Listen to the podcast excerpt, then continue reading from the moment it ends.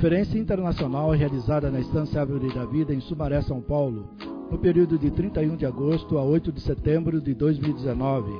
Tema geral: O Ministério da Nova Aliança. Mensagem 1: O único ministério. Leitura bíblica: 2 Coríntios capítulo 3, versículos de 5 a 8 e Efésios capítulo 4, versículos de 11 a 12. Ministrada pelo irmão Pedro Dong, na manhã de 31 de agosto de 2019.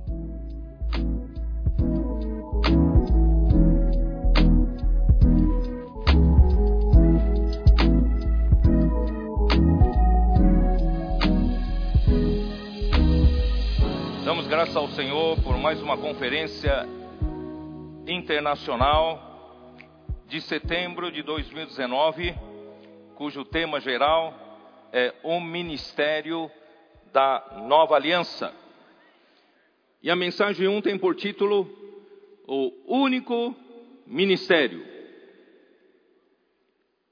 A leitura bíblica seria 2 Coríntios 3, versículo de 5 a 8 e Efésios 4, versículos de 11 até 12.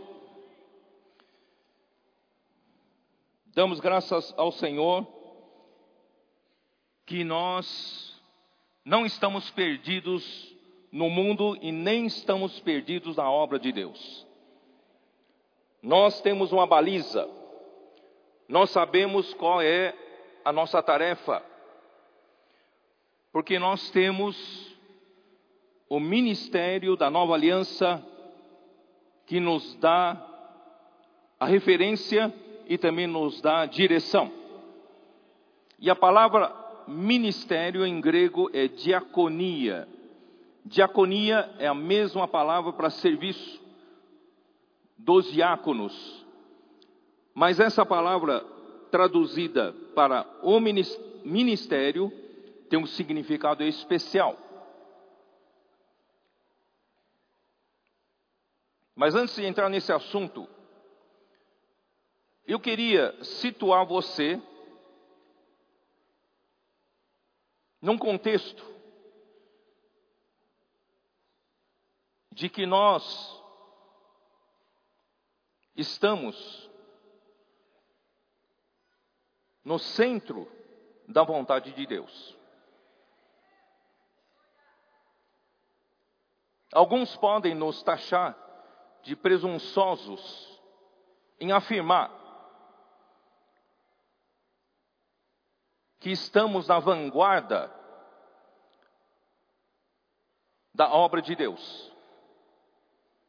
Porque há muitos cristãos que Deus tem levantado na nossa geração, contemporâneos a nós, muitos bons líderes, bons obreiros de Deus, amantes de Deus, dedicados, empenhados, dão a vida pelo Senhor, pela obra do Senhor. Todavia, há uma base, e essa base nos torna especiais. Nós estamos na base única da unidade prática dos filhos de Deus. Essa base não é divisiva com ninguém. A nossa base não exclui ninguém. Essa base da unidade dos filhos de Deus é a base de acolhimento para todos os que o Senhor Jesus comprou com seu sangue precioso. E que o Espírito Santo regenerou. Todo aquele que Deus acolheu, essa base acolhe. E essa base é a base em que nós estamos. E essa base é capaz de representar todos os filhos de Deus. Isso é especial. Isso nos torna especiais. Não porque somos os melhores, longe disso. Não porque somos os mais competentes. Mas essa base nos torna diferentes. E nós precisamos estar Nós precisamos ter certeza disso. Do contrário, você vai se colocar como se fosse mais um grupo cristão dentre tantos grupos cristãos. Nós precisamos ter essa posição certa para entrar nesse tema, o ministério da nova aliança. Imagine, quando em 1948 foi restaurada a nação de Israel. Havia poucos judeus que haviam voltado para Tel Aviv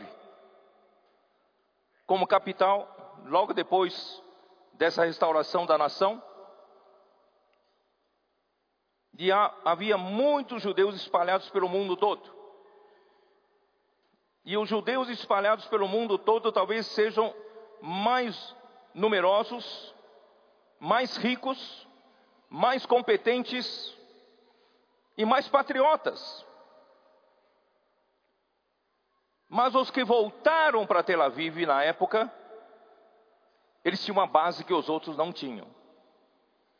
E a base deles é a base única que representa a nação de Israel. Não sei se você está me entendendo. Imagina se aqueles que estão, estavam em Tel Aviv,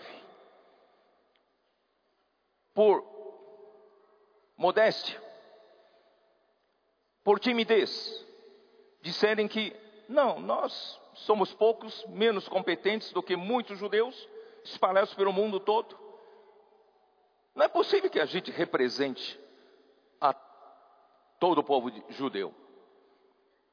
Se eles tomassem essa posição, nunca iria fortalecer uma nação. Hoje, Israel é representado por eles. Israel tem uma cadeira na ONU por causa dessa base correta.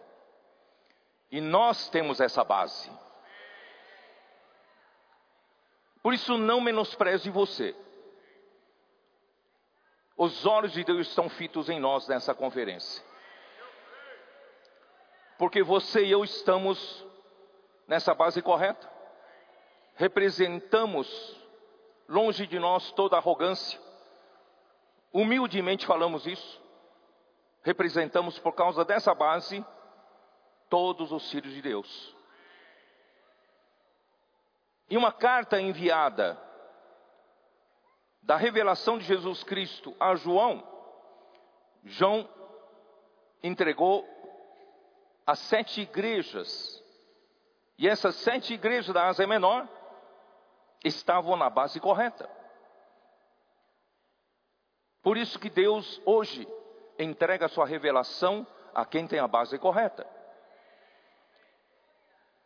Não somos melhores, repito, mas é a base.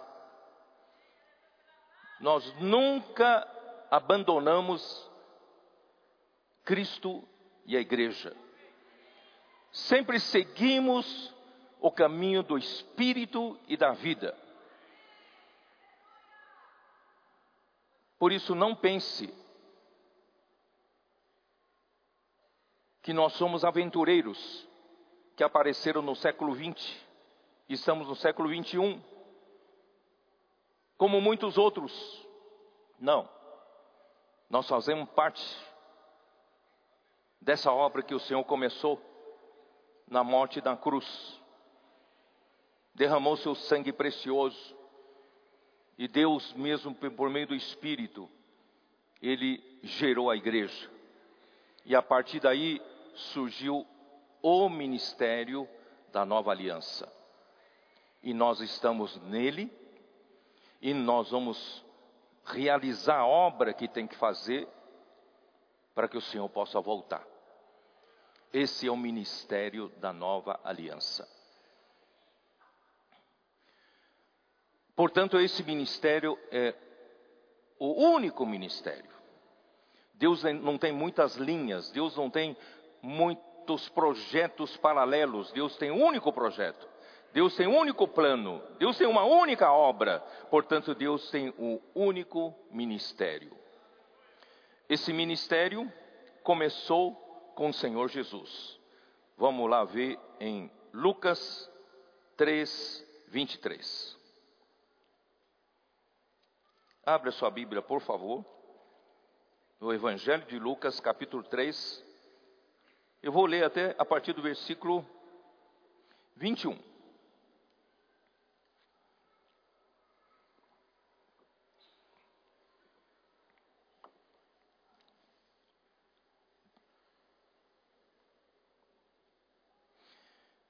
E aconteceu o que, ao ser todo o povo batizado, também o foi Jesus. Estando ele a orar, o céu se abriu. E o Espírito Santo desceu sobre ele em forma corpórea, como pomba, e ouviu-se uma voz do céu: Tu és o meu filho amado, em ti me comprazo.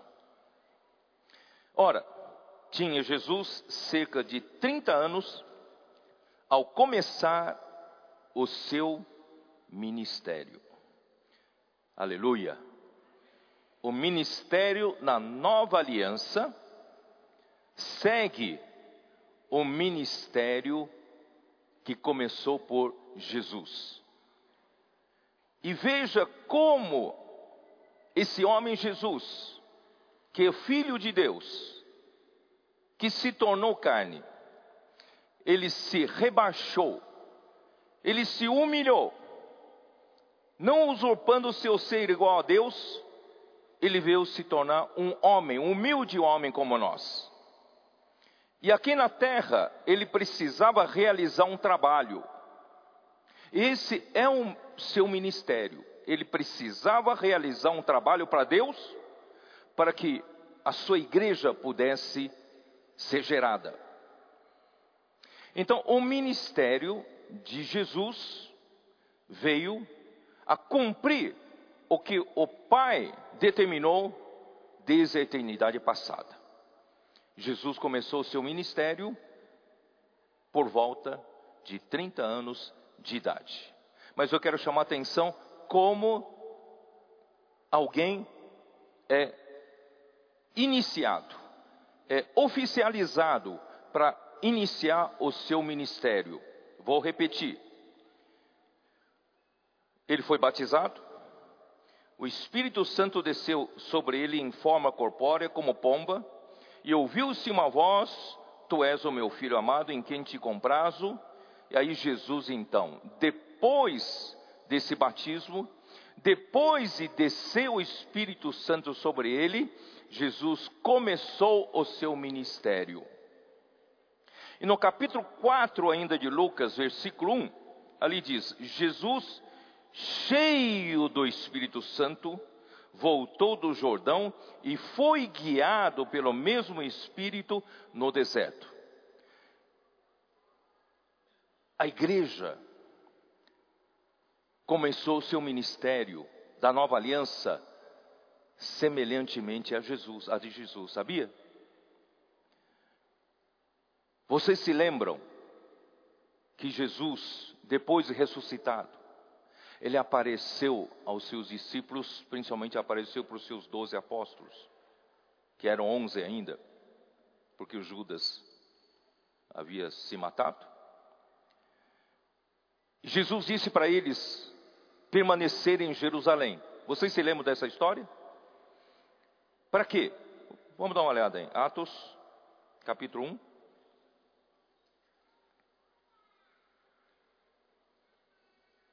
Atos, capítulo 1.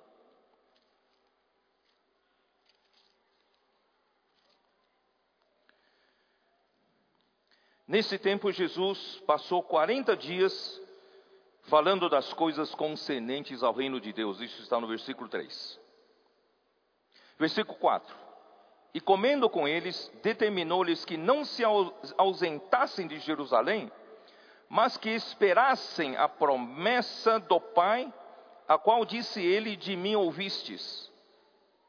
Porque João, na verdade, batizou com água, mas vós sereis batizados com o Espírito Santo não muito depois desses dias. Assim como para começar o seu ministério, Jesus teve de receber o Espírito Santo sobre ele, a sua igreja também, para iniciar o ministério da nova aliança, era necessário receber do alto a promessa do Pai, que é o batismo, o derramamento do Espírito Santo sobre a igreja. Portanto, irmãos, o ministério da nova aliança começou oficialmente com o derramamento do Espírito Santo no dia do Pentecostes.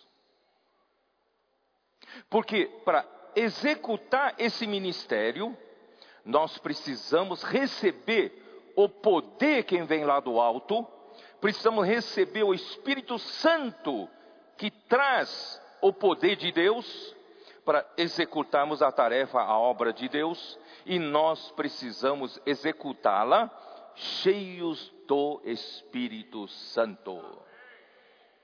Ninguém executa a obra de Deus desse ministério sem estar cheio do Espírito Santo. Então, esse é o princípio número um.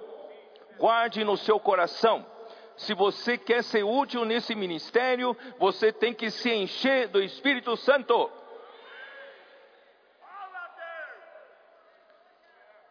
O único ministério, Atos 1, versículo 25.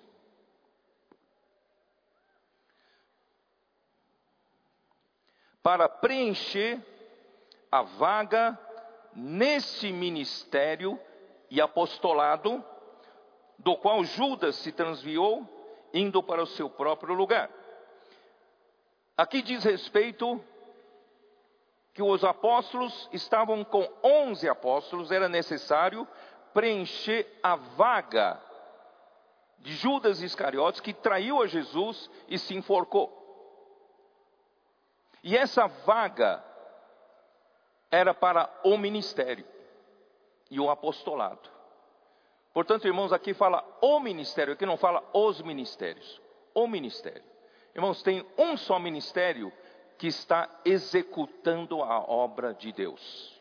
E nós hoje estamos nesse ministério da nova aliança para executar a obra de Deus. Esse ministério.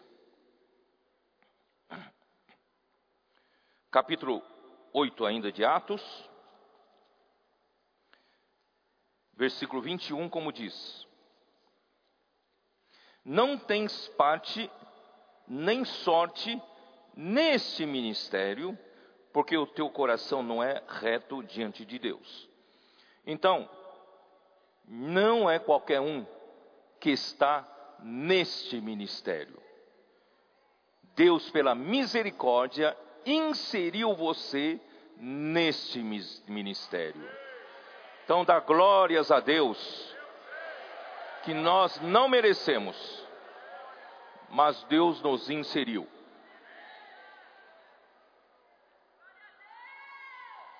Eu quero aproveitar para mostrar para vocês que o ministério da nova aliança, logo depois do ministério de Jesus, que fez todo o trabalho necessário para que a sua igreja fosse gerada, e agora foi entregue para a igreja executar o ministério da nova aliança, e o ministério da nova aliança tem liderança não é uma coisa solta, tem liderança. E a liderança do início do ministério da nova aliança era dos doze apóstolos. E os doze apóstolos, vou aproveitar para dizer para vocês que os doze apóstolos têm um lugar especial no plano de Deus, tem um lugar especial na economia de Deus. Sabe por quê? Porque esses doze apóstolos tinham de ser aqueles que acompanharam Jesus desde o momento do batismo feito por João Batista e acompanhou Jesus durante todo esse tempo, ouviu e, e, viu e ouviu o que Jesus fez, até a sua morte e até a sua ressurreição. E depois disso, tem de ter sido aqueles que viram Jesus ser levado ao céu. Em outras palavras, não são muitos que viram tudo isso, como testemunhas oculares. Primeiro você tinha que ter, sido ter, ter vivido naquela época, e não eram muitos que viviam naquela época. E não eram muitos que realmente seguiam a Jesus durante todo esse tempo, em todo lugar. E ainda tem que ser escolhido pelo Senhor Jesus. O Senhor Jesus escolheu eles. Vocês estão entendendo que o ministério dos doze apóstolos é um ministério muito honrado por Deus. Tão honrado por Deus que na Nova Jerusalém, funda, os fundamentos da muralha, vamos lá, vamos olhar. Vocês vão dizer que Pedro está falando sem base bíblica, vamos lá. Apocalipse, Apocalipse 21, versículo 14.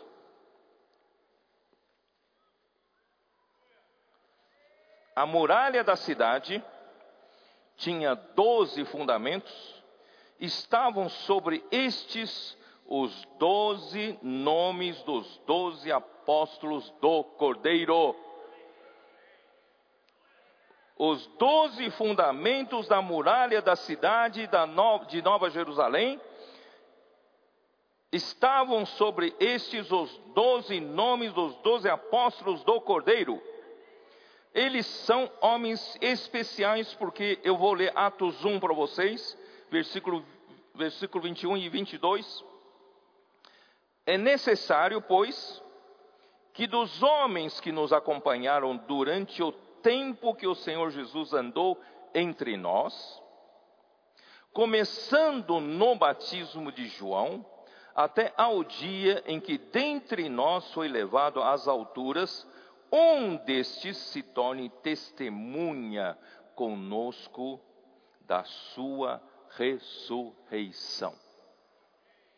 Se não fosse um desses que acompanharam Jesus desde o batismo de João Batista até o dia em que ele se levou às alturas, irmãos, não poderia ser testemunha de sua ressurreição. Porque os judeus diziam que Jesus não ressuscitou. Diziam que era uma mentira. Eram os apóstolos que inventaram essa história. Se Jesus não ressuscitou, em vão é a nossa fé. Mas graças a Deus, nós temos o testemunho dos doze apóstolos. Eles afirmam que viram e ouviram e são testemunhas de sua ressurreição.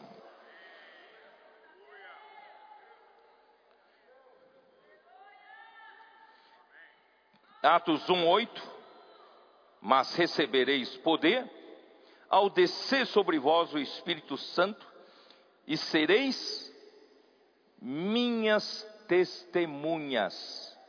Sereis minhas testemunhas. Irmão, você não é meramente um pregador de doutrina vazia. Você é uma testemunha. Você tem experiência de salvação. Você tem experiência com esse Senhor. Você tem experiência no seu dia a dia com o Espírito. Você é testemunha. Não é um pregador vazio tanto em Jerusalém como em toda a Judéia e Samaria e até aos confins da terra. Atos 4, 20.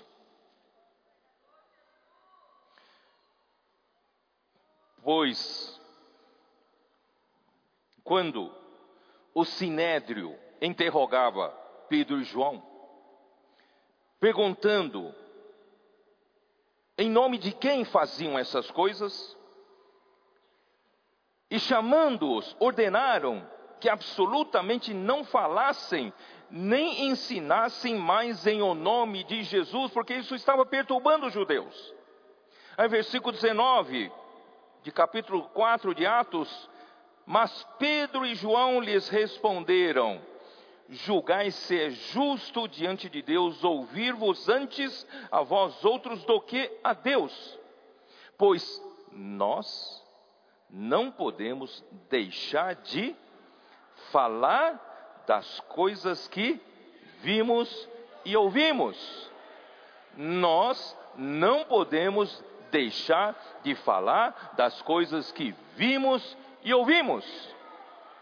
Os doze apóstolos não podiam deixar de falar das coisas que eles viram em Cristo e principalmente da sua ressurreição. E nós também não podemos deixar de falar das coisas que vimos e ouvimos durante esse tempo todo de experiência com o Senhor da vida da igreja. Não é verdade? Então, nós, quando saímos para pregar para as pessoas, oramos com as pessoas, nós saímos com autoridade diferente, porque nós somos testemunhas. Você é testemunha, por exemplo, de um bom prato de comida gourmet. Porque você experimentou, você provou, você diz que é bom. E muito mais das coisas de Deus, você não viu muita coisa durante esse tempo todo? Você não ouviu durante esse tempo todo coisas maravilhosas? Se você viu e ouviu, você testemunha. Então você não pode deixar de falar. Atos 4, 33. Com grande poder, os apóstolos davam testemunho da ressurreição do Senhor Jesus e em todos eles havia abundante graça. Então, irmãos, os apóstolos davam testemunho da ressurreição do nosso Senhor Jesus Cristo. Esse, esse foi o ministério dos doze apóstolos. Eu vou pular rapidamente para o ministério de Paulo, Atos 20, 24. Atos 20 e 24.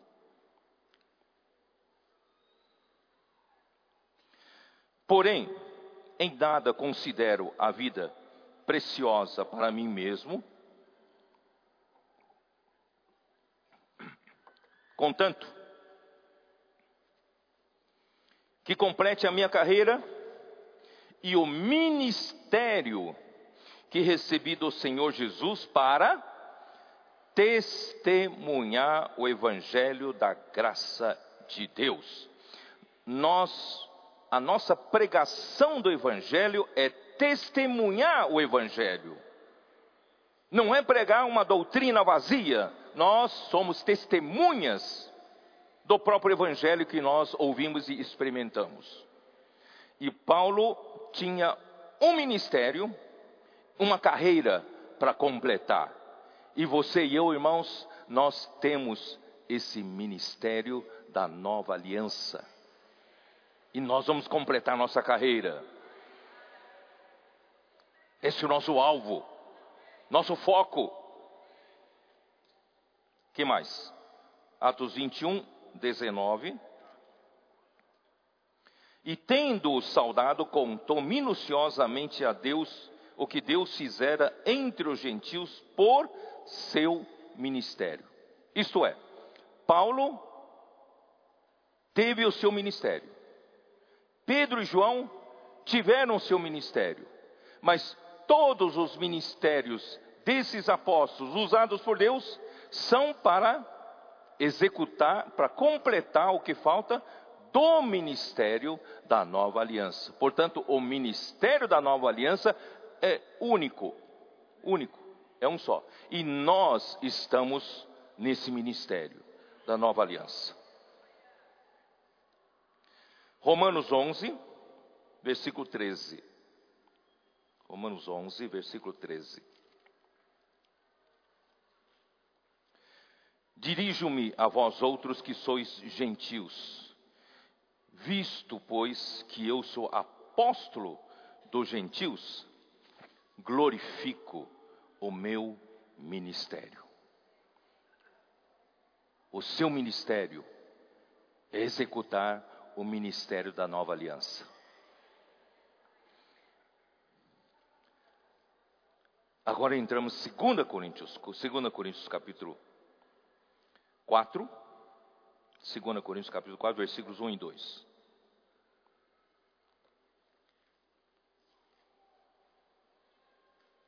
Pelo que tendo este ministério, segundo a misericórdia que nos foi feita, não desfalecemos. Irmãos, esse ministério é segundo a misericórdia de Deus, é que não, não nos deixe desanimar, não nos deixe desfalecer, porque esse ministério é dá um suporte tremendo. Esse ministério é de Deus, da nova aliança. Aleluia. 1 Timóteo 1, 12, eu não vou ler. E 2 Coríntios 5, já que estamos aqui, 2 Coríntios 4, dá para virar a página. 2 Coríntios 5, versículo 18. Ora, tudo provém de Deus, que nos reconciliou consigo mesmo por meio de Cristo e nos deu o ministério da reconciliação. Então, esse ministério da nova aliança é o ministério da reconciliação. Uh, segunda Coríntios ainda 6, versículo 3. Não dando nós nenhum motivo de escândalo em coisa alguma, para que o ministério não seja censurado. Irmãos, antes de eu fazer qualquer coisa, eu tenho que pensar se aquilo que eu faço, que não é ilícito, mas pode ser que não convém, porque pode trazer censuras ao ministério da nova aliança. Então, hoje, para mim, o mais importante é o ministério da nova aliança. E, Senhor Jesus, 2 Coríntios 3, versículo 6, o qual nos habilitou para sermos ministros de uma nova aliança, não da letra, mas do espírito, porque a letra mata, mas o espírito vivifica. E se o ministério da morte gravado com letras em pedras, se revestiu de glória, a ponto de os filhos de Israel não poderem fitar a face de Moisés por causa da glória do seu rosto, ainda que desvanecente, como não será de maior glória o ministério do Espírito. Irmãos, são desses versículos que extraímos o logo, cadê o logo?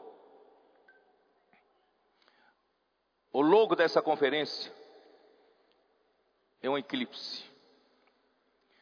A lua, quando fica na frente do sol, você ainda consegue olhar com seu olho. Mas hora que a lua começa a se afastar do sol, você não consegue mais olhar com a sua vista sem danificar a retina porque a luz do sol é muito mais brilhante do que a lua, não é verdade? Então, essa lua na frente do sol é como se fosse a antiga aliança, a velha aliança, que agora está saindo de cena e está entrando em cena o ministério da nova aliança, com a sua sobreexcelente glória. Aleluia! É de, nesse ministério que eu e você estamos.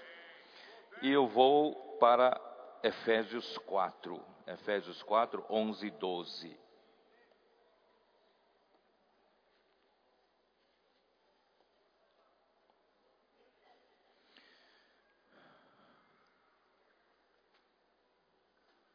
Eu vou ler primeiro, versículo 8, que diz assim: por isso diz: quando ele subiu às alturas, Cristo subiu às alturas, senão que também havia descido até as regiões inferiores da terra.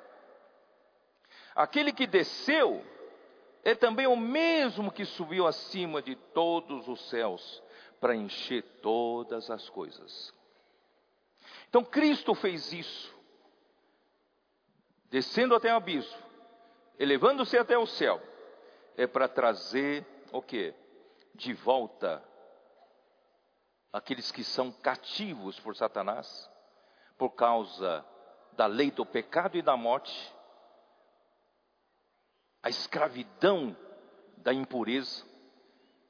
Então Cristo libertou a esses. Nós que cremos em Jesus, nós somos aqueles que foram libertados por Jesus nessa viagem para o abismo e se elevando ao céu. Nós somos libertados. E não só isso, Ele deu dons aos homens. Ele deu presentes aos homens.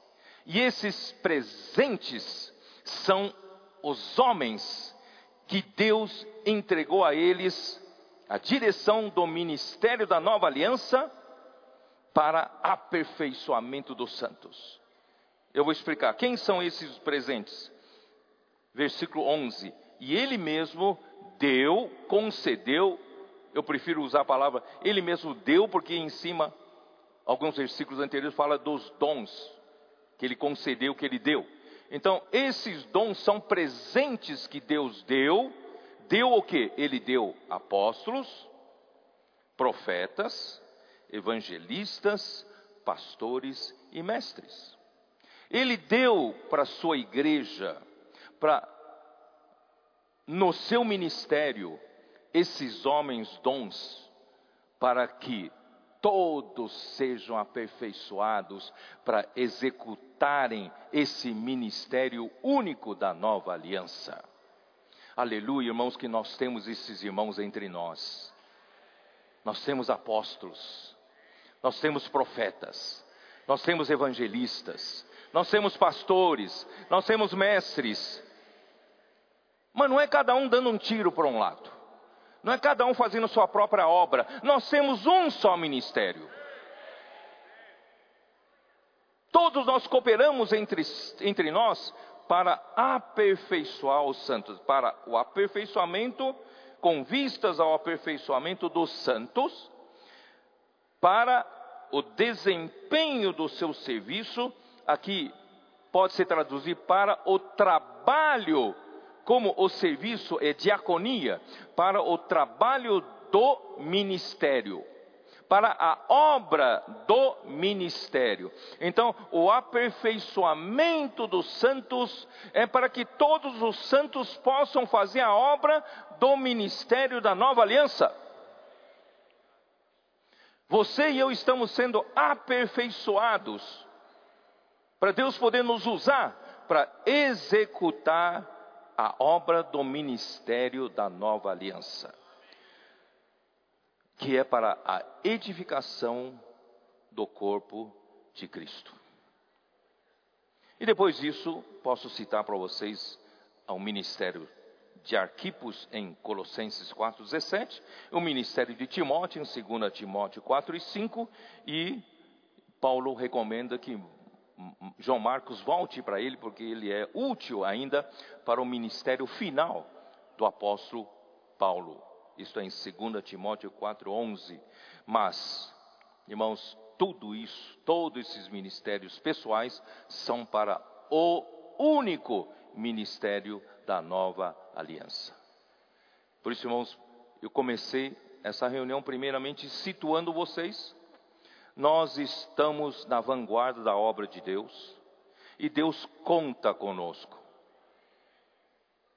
Perceba a seriedade do assunto, nós todos estamos envolvidos. Queira você ou não, nós estamos na vanguarda. E nós vamos fechar essa era. Se o Senhor tiver misericórdia do Senhor, de, de, de nós, se nós somos fiéis até o final. E nós queremos ser fiéis até o final. Portanto, irmãos, vamos executar esse único ministério. Ainda que cada um de nós, alguns apóstolos podem ter seu próprio ministério, mas esse ministério é para o único ministério ministério da nova aliança. Agora, é necessário então eu voltar um pouco. Esse ministério é para executar que serviço? Qual é o escopo do nosso serviço? Qual é a meta do nosso serviço? Então eu tenho que voltar para Efésios 1. Vamos voltar lá para Efésios 1.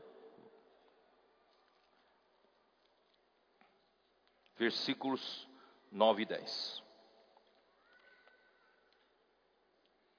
Se você quer executar o ministério da nova aliança, você precisa saber o plano de Deus. Você precisa conhecer a vontade de Deus, o que Deus quer. Afinal de contas, eu quero ser fiel a esse ministério, mas esse ministério é para fazer o quê? Esse ministério é para executar a obra de Deus segundo a vontade de Deus. E qual é a vontade de Deus?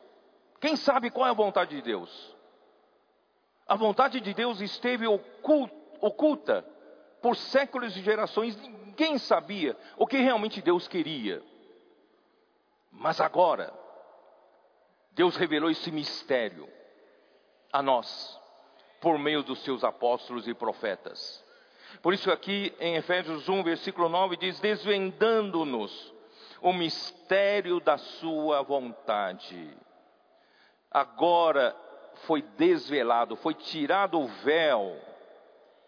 Esse mistério da vontade de Deus foi desvendado. E agora abriu, escancarou para nós. Irmão, você só vai conseguir entendê-lo no Espírito.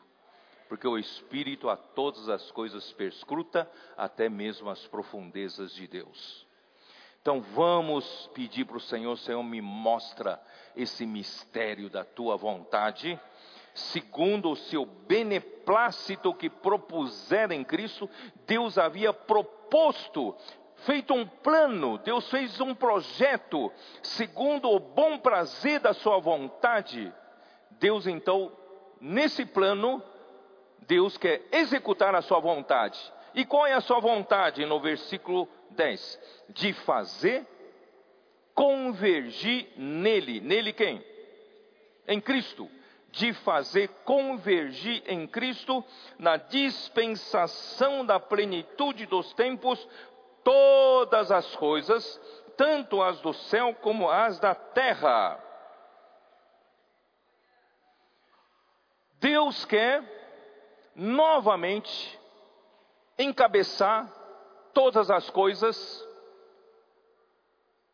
porque no mundo de outrora, antes da criação do homem, quando Deus criou o primeiro céu e a terra, quando Deus criou os céus e a terra, entregou a um arcanjo que ele criou especialmente para governar.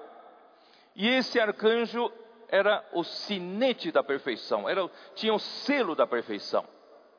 Ele era formoso, ele era sábio. Deve ter executado muito bem seu trabalho por muito tempo. Mas um dia, a iniquidade entrou em seu coração. Ele quis subir mais alto, colocar seu trono acima dos outros anjos e acima, e mais acima, mais acima, quando chegou perto de Deus, disse: Eu quero ser igual ao Altíssimo, eu quero ser igual a Deus. Impossível.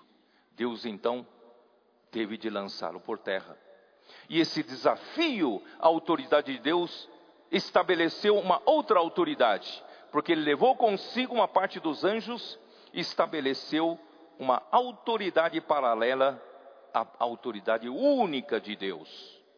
E quando a autoridade de Deus é, de, é, é desafiada nesse universo, o caos se instala no universo e a confusão e a corrupção entra nesse universo e a desordem se instala nesse universo.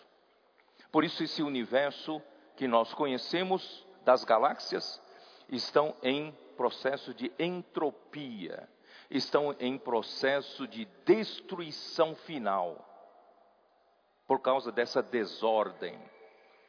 Mas Deus não desistiu dessa terra. Deus então criou o homem para restaurar essa ordem novamente, encabeçando todas as coisas em Deus novamente.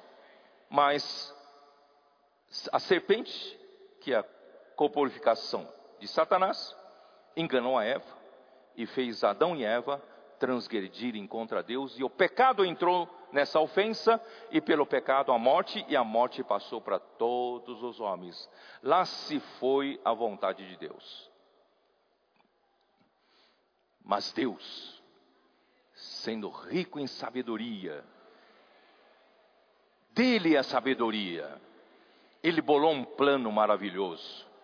Quando você achar, achar que não tem mais solução, Deus tem solução.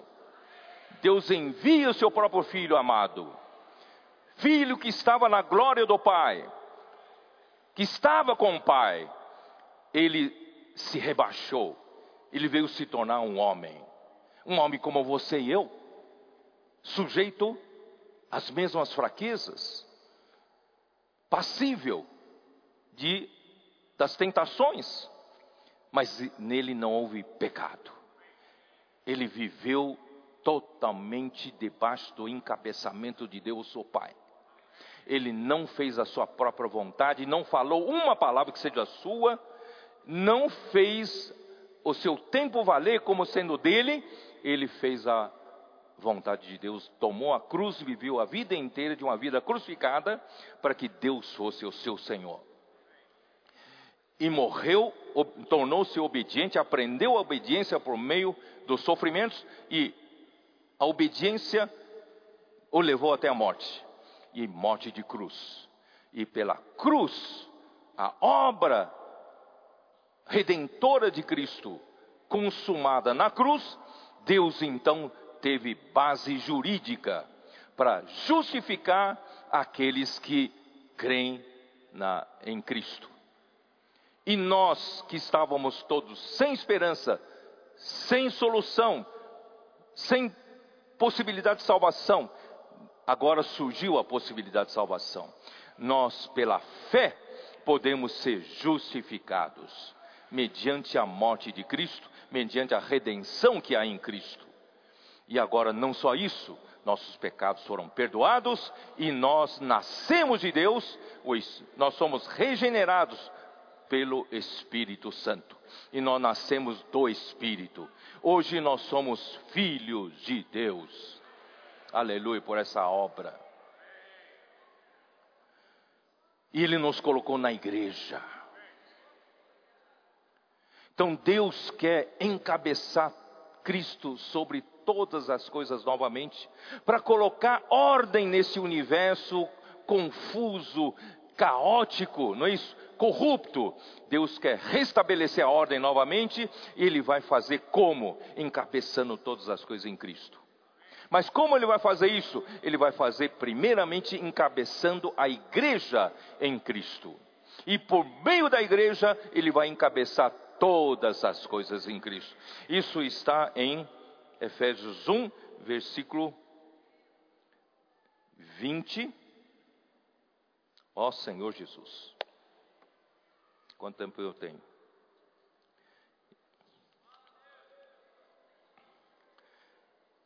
Eu preciso falar um pouquinho mais, pode ser? Ah, versículo 18. Ó Senhor Jesus. Versículo 17, vai. Para que o Deus e nosso Senhor Jesus Cristo, Pai da glória, vos conceda espírito de sabedoria e de revelação no pleno conhecimento dele. Somos do espírito de sabedoria e de revelação. Iluminados os olhos do vosso coração, para saberdes qual é a esperança do seu chamamento, qual a riqueza da glória da sua herança nos santos. Deus nos preparou muita glória e essa riqueza da glória está na herança dos santos. Você não tem noção ainda do que seja, seja isso. Eu pretendo explicar um pouquinho mais mais adiante. Irmão, nós fomos destinados para a glória. E qual a suprema grandeza do seu poder para com os que cremos, segundo a eficácia do seu poder. Nós não temos ideia do, da suprema grandeza do poder de Deus, que Ele exerceu em Cristo, o qual exerceu Ele em Cristo, ressuscitando-o dentre os mortos e fazendo-o sentar à sua direita nos lugares celestiais. Irmãos, isso é tremendo. Esse poder não foi capaz somente de ressuscitar um morto, não foi capaz somente de ressuscitar Jesus dentre os mortos, mas esse poder é tão grande, tão grande, que o elevou e o fez sentar-se à direita de Deus. E acima de todo o principado e poder, ele está nesses lugares celestiais. Não há nenhuma autoridade em cima de Cristo porque Cristo está nas regiões celestiais, acima, no versículo 21, acima de todo principado e potestade e poder e domínio e de todo nome que possa referir, não só no presente século, mas também no vindouro. Por isso, irmãos, o nome de Jesus é importante. Jesus ganhou um nome acima de todo outro nome.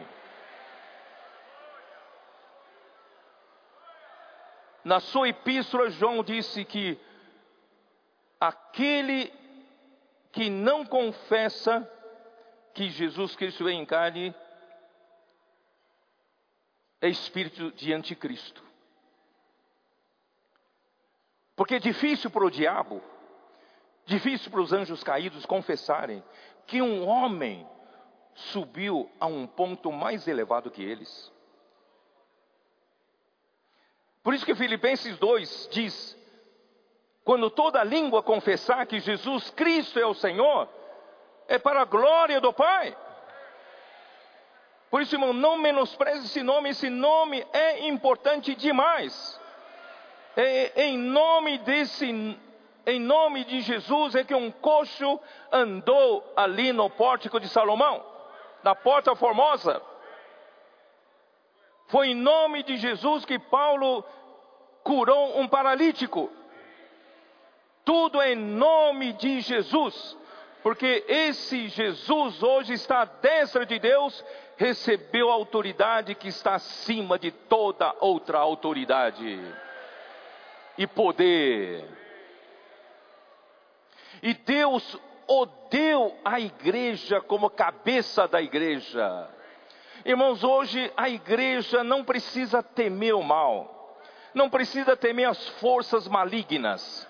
Nós temos um cabeça que está acima deles. Quando vier perseguição, quando vier pressão, não tema. Você tem um cabeça que está acima de todo principado e potestade. E por meio desse poder que Deus deu a ele, Deus vai faz, realizar a sua obra, o seu ministério da nova aliança na sua igreja. Nós vamos cada vez mais ser encabeçados por Cristo. Hoje estava dizendo lá embaixo, na comunhão dos, dos cooperadores, eu disse para os irmãos: irmãos, Deus vai nos tornar cada vez mais um.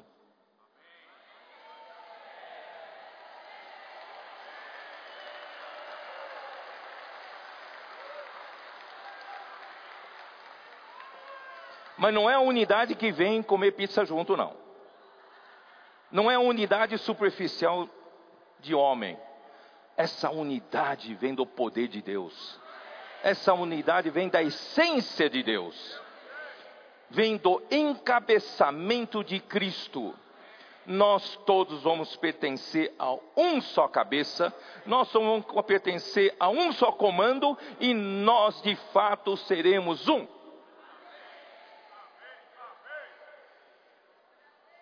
E essa unidade vai executar o ministério da nova aliança. Senhor Jesus.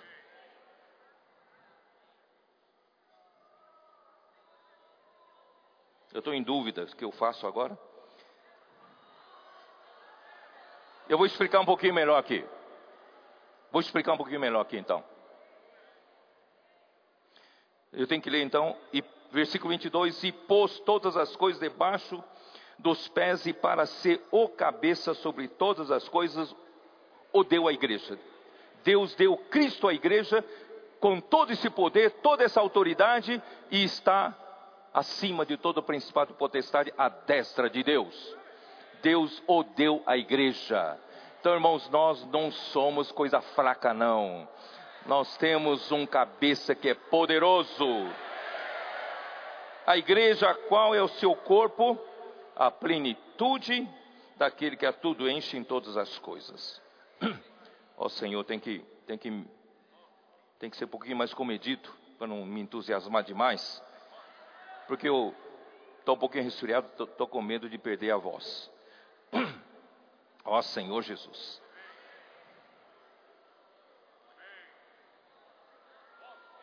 O poder supremo, a suprema grandeza do seu poder. De Deus é todo o poder. O nosso poder, a nossa capacidade humana, o maior poder entre os homens eu posso representar. O melhor homem entre nós pode se representar por Nicodemos. Nicodemos é um homem especial, supremo, maduro, mestre, não é isso? Exemplar. Mas ele não conseguia fazer as coisas que Jesus fazia. Ele veio de noite para não passar vergonha. Jesus, me diga uma coisa. Sabemos que é, é vindo da parte de Deus, porque Ninguém consegue fazer essas coisas que tu fazes se não vem da parte de Deus. Me ensina como é que eu faço, porque o homem, na sua máxima capacidade, não consegue fazer isso. Jesus disse: Importa-te nascer de novo. Tem que ter, é outra dimensão. Na dimensão de Deus tem outro poder, outra capacidade. É como se você colocasse no seu carro, que tem uma tonelada, uma tonelada e meia de peso, colocar um motorzinho de um HP, de um cavalo, e querer que consiga mover o seu carro. A sua capacidade, o seu poder, no máximo, um cavalo.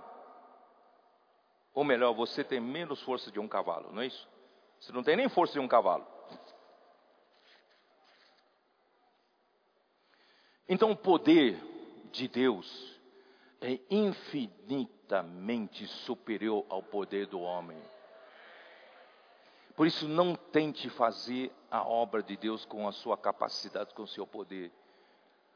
Deixa comigo, eu sei como multiplicar o número de pessoas na igreja. Eu sei artifícios, técnicas para atrair a multidão para vir para a igreja. Não use do seu artifício. Deus tem poder. Use o poder de Deus. Esse poder de Deus, o poder, é o potencial de energia armazenada. Tá? Eu vou falar um pouquinho para os irmãos que entendem a física. É o potencial da energia armazenada para realizar um trabalho que, que é um trabalho? Quem conhece a física sabe, o trabalho é realizado por uma força. É a força vezes o deslocamento que essa força levou o corpo a realizar um trabalho. Por exemplo, tenho aqui uma garrafa. Se eu aplicar uma força e fiz esse deslocamento, o trabalho que eu fiz aqui, ó, o trabalho que eu realizei, é a força vezes o deslocamento que apliquei nesse corpo.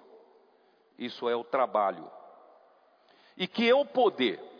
O poder é o potencial que eu tenho de aplicar força. Confundir todo mundo, né? Confundir todo mundo. Por exemplo, Eu, graças a Deus, ainda tenho um certo poder. Eu me alimento, procuro me alimentar bem, mesmo no tempo módico, pouco tempo que eu tenho, procuro fazer um pouco de exercício, me acondicionar um pouco fisicamente. Então, eu tenho um certo poder armazenado nesse corpo, não tenho? Tenho os meus músculos ativos, tal, mas está aqui parado. Mas se eu quero beber água, o que, que eu faço? O que, que eu faço? Eu preciso realizar o trabalho para trazer esse copo até a minha boca e beber, certo? Então eu tenho esse potencial que é o poder de energia armazenada para realizar o trabalho, mas se eu não faço nada, esse poder não vale nada. Eu estou com sede. O preguiçoso é assim: estou com sede, estou com sede. Mamãe, pega essa água aqui e põe na minha boca. Não é assim? Mas se eu uso do potencial do poder, pego a minha mão e trago o copo de água até a minha boca, eu usei do poder, realizei um trabalho. Não entenderam nada, né?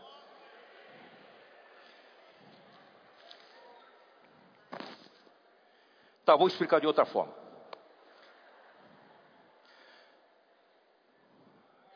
Eu gosto muito do Ami, porque o Ami representa a abundância, né? Ali na sua região tem uma hidroelétrica que é um potencial de energia. Itaipu. E a mim me informou que a barragem de Itaipu tem mais de 190 metros de altura.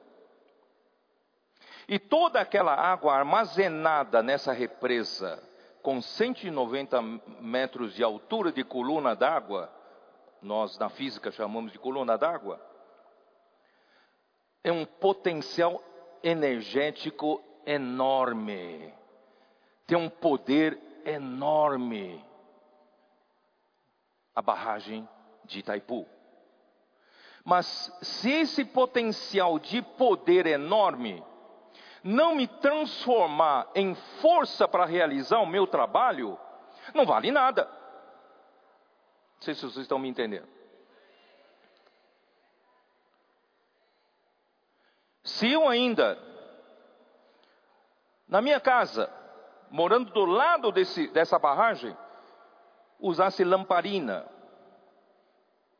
não tivesse energia elétrica, não tenho geladeira, ainda tenho que guardar a carne na banha do por, de porco, ainda conservo, se for coreano, conservo kimchi, certo? Eu não aplico a força para a minha necessidade desse poder todo energético que está do meu lado. Cristo, ele foi ascendido até o céu. Ele está à direita de Deus que tem a suprema grandeza do seu poder. Ele tem um, um potencial energético maravilhoso e Cristo é o que? É, a, é o acesso que nós temos desse poder. Todo homem não tem acesso diretamente a Deus senão por meio de Cristo. Então, Cristo é o acesso que nós temos do poder de Deus. Então, se aquela barragem não tivesse alguém que gerasse a energia elétrica, como um grande, hã? uma turbina, as turbinas grandes de Itaipu gerando energia Irmãos, eu não teria como transformar o poder de Itaipu em força e energia elétrica. Aleluia, que Cristo é essa turbina.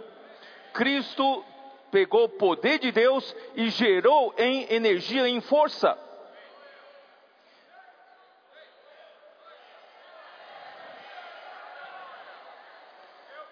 Mas essa força precisa ser transmitida até nós. Como ela é transmitida até nós? Por meio do Espírito Santo. Aí quando você liga o ventilador de sua casa, a energia elétrica produz uma força. E a força realiza um trabalho. Você não precisa mais ficar se abanando aqui, que nem eu aqui, né? Não precisa mais se abanando. Você, o ventilador, trabalha para você. Porque transformou aquele poder energético em energia elétrica, em força. E realizou um trabalho. Vocês estão entendendo? Então vamos voltar lá, vocês não prestar atenção, voltar lá para Efésios 1, versículo 19, vamos ler de novo. E qual a suprema grandeza do seu poder para com os que cremos, segundo o quê? Segundo a eficácia da força do seu poder. O poder está lá. Deus tem todo o poder do mundo. Mas se você não usar a sua força, não tem eficácia nenhuma. Por isso, irmãos, não vá pregar evangelho usando seu um HP, um cavalo. Use esse poder. Esse poder, quando você usa, vem em forma de força, e força realiza um trabalho a obra de Deus, de fazer encabeçar todas as coisas em Cristo, primeiramente por meio da igreja, irmãos, esse é o escopo do nosso ministério. O ministério da nova aliança é para restabelecer a ordem nesse universo novamente, encabeçando todas as coisas em Cristo. E como Deus vai fazer essa obra que é muito difícil de fazer? Então Deus pôs à disposição de Cristo toda a suprema grandeza do seu poder. E agora Cristo que está lá, ele também está cá. Ele está lá, está aqui. Por meio do Espírito, por meio da transmissão, você pode usar da força que esse poder te dá e Deus realiza a obra, realiza o trabalho. E nós estamos, irmãos, de trabalho em trabalho, realizando a obra de Deus do ministério da nova aliança.